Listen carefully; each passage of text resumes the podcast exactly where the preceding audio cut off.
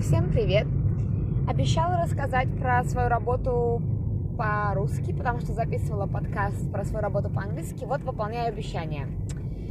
Я работаю в университете Окленда. Я уже несколько раз про это говорила, писала посты. Я работаю на факультете. Университет, конечно, огромный работодатель, огромное место для работы, где огромное количество академического состава и, что для меня было большой, э, большим удивлением, большим сюрпризом, огромное количество профессионального состава. И профессиональный состав на самом деле больше, чем академический. То есть больше людей обслуживает всю эту махину, чем э, преподает в классах. Я не знала этого, потому что, наверное, я сама училась в университете, где профессионального состава, профессионального состава было очень мало, и в основном работу профессионального состава выполняли академики. Здесь не так совсем очень большое количество работников профессионального состава. А, я работаю на факультете гуманитарном. По-английски это называется The Faculty of Arts.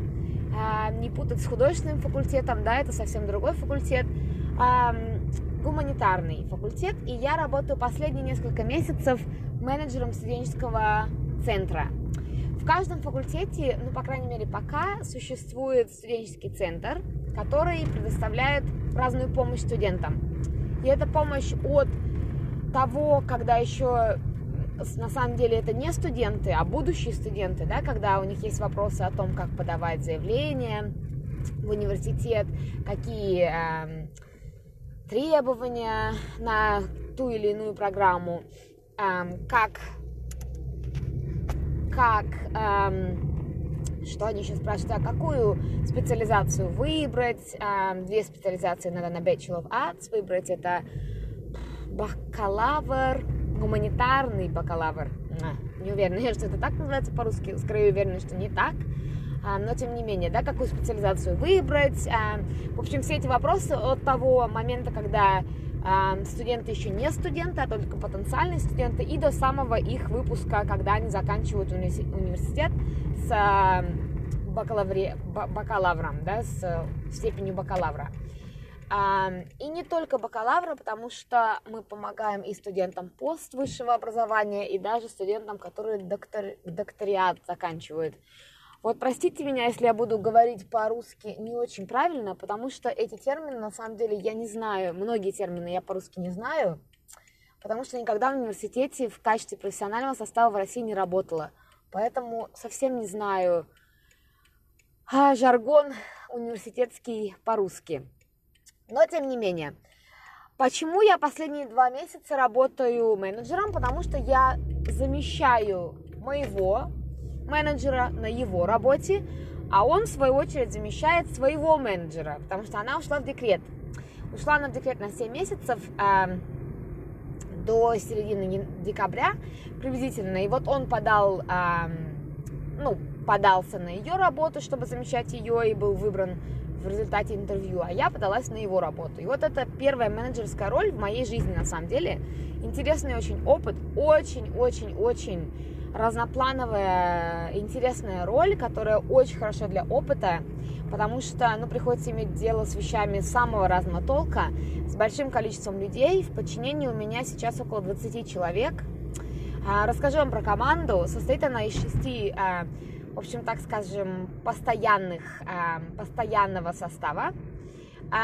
Это три Student Academic Advisor, они называются роли, которые помогают студентам, э, студентам, о, прошу прощения, студентам undergraduate, то есть те, которые делают бакалавриат, э, три студенческих академических адвайзера, которые помогают советника, которые помогают поствысшим студентам, там делающим, например, Bachelor of Arts Honors, такая есть степень, которая, кстати, может быть, Новая Зеландия одна из стран, где она только существует, а, в таком виде, в каком она существует, а, магистра степень и так далее. Еще есть роль у нас а, девочка-координатор а, доктората, студентов доктората, докторантуры, наверное, да, докторантура это правильно называется. Это постоянный состав. Еще у нас есть команда из 10-12 student advisors. Это студенческие советники, они э, студенты сами, и они работают у нас э, на неполным рабочий день, помогая студентам как бы лицом к лицу, да, они вот наша frontline, так называемая, те, те студенты, э, те работники, которые работают непосредственно со студентами, в большинстве своем это face-to-face, да, то есть когда студенты приходят, какие-то вопросы у них есть, они могут сделать эм, appointment, они могут, да, забронировать себе время с таким студенческим советником, а либо могут просто прийти и задать какие-то вопросы. Вот эти наши студенческие student advisors, они работают со студентами напрямую.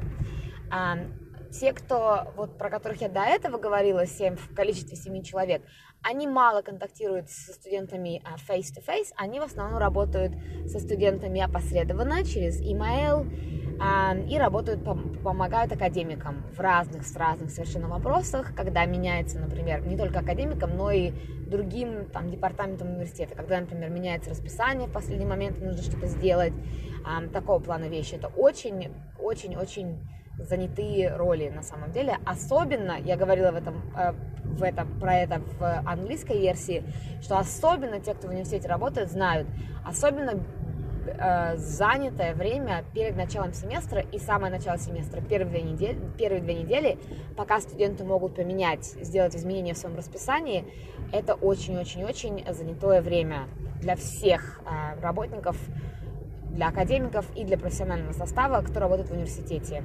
А, очень-очень-очень заняты мы в это время.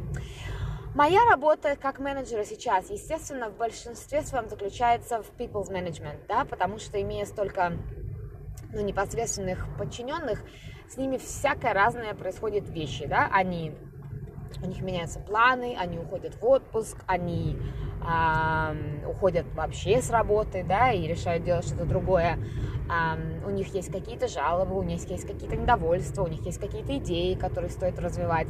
Поэтому в основном это работа такого плана. Постоянно мне приходится кого-нибудь нанимать нового на работу, ну, по разным причинам, да, потому что, например, вот у нас девочка, одна работала, student advisor, она уехала на по обмену на семестр, да, соответственно, это семестр, это длительный срок, когда, ну, кто-то должен ее замещать, и поэтому мы ищем новых э, сотрудников практически постоянно, а, конечно, это не процесс одного дня, да, это нужно получить.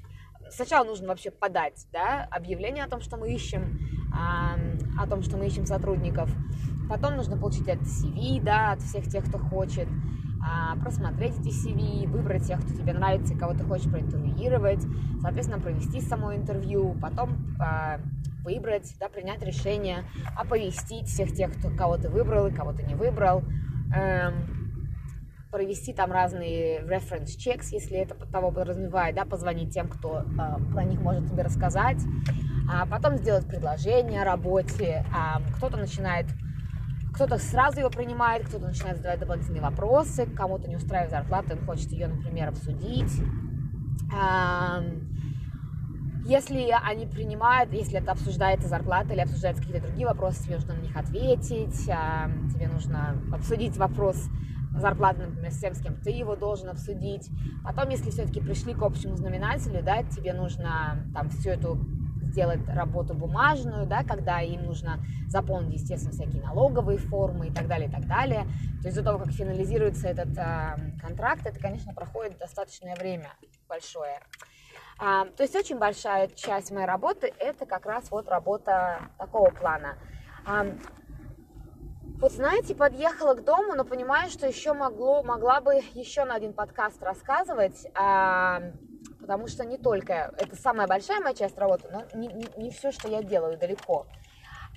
Дайте знать, если вдруг вам интересно дальше, я могла бы записать еще одну часть, еще я знаю, что многим интересно, и мне многие написали, что интересно слушать про переезд. Завтра расскажу третью, может быть, финальную часть про переезд. А, про работу, наверное, запишу все-таки еще один, потому что есть что рассказать. И я думаю, что это интересно. Но пишите все-таки, если это интересно. Все, всем хорошего дня или вечера. А, пока.